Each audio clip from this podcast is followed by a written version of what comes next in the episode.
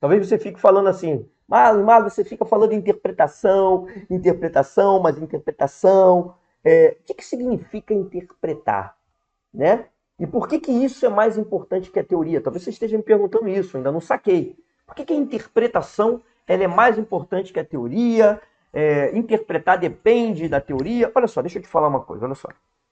Interpretar alguma coisa, interpretar é, é você é, no final das contas, no final das contas, é você traduzir aquilo para uma linguagem que você entenda e resolver a questão.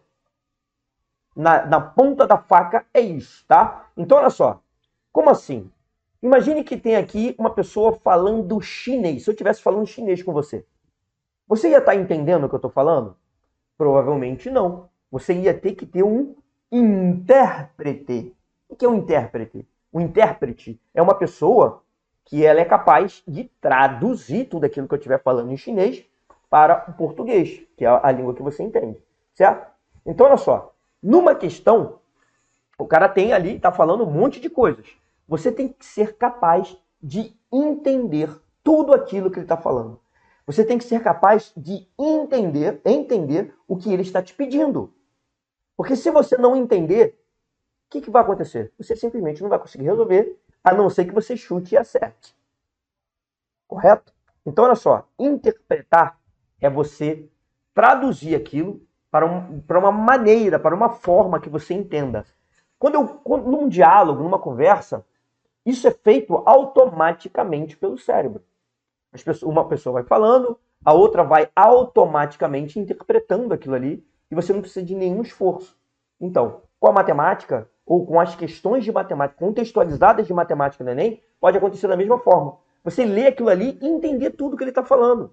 E aí, uma vez entendendo, aí sim está na hora de aplicar as ferramentas da matemática, caso a questão exija. Ainda tem isso. Porque pode ser que você, que você nem precise utilizar as ferramentas de matemática para resolver uma determinada questão.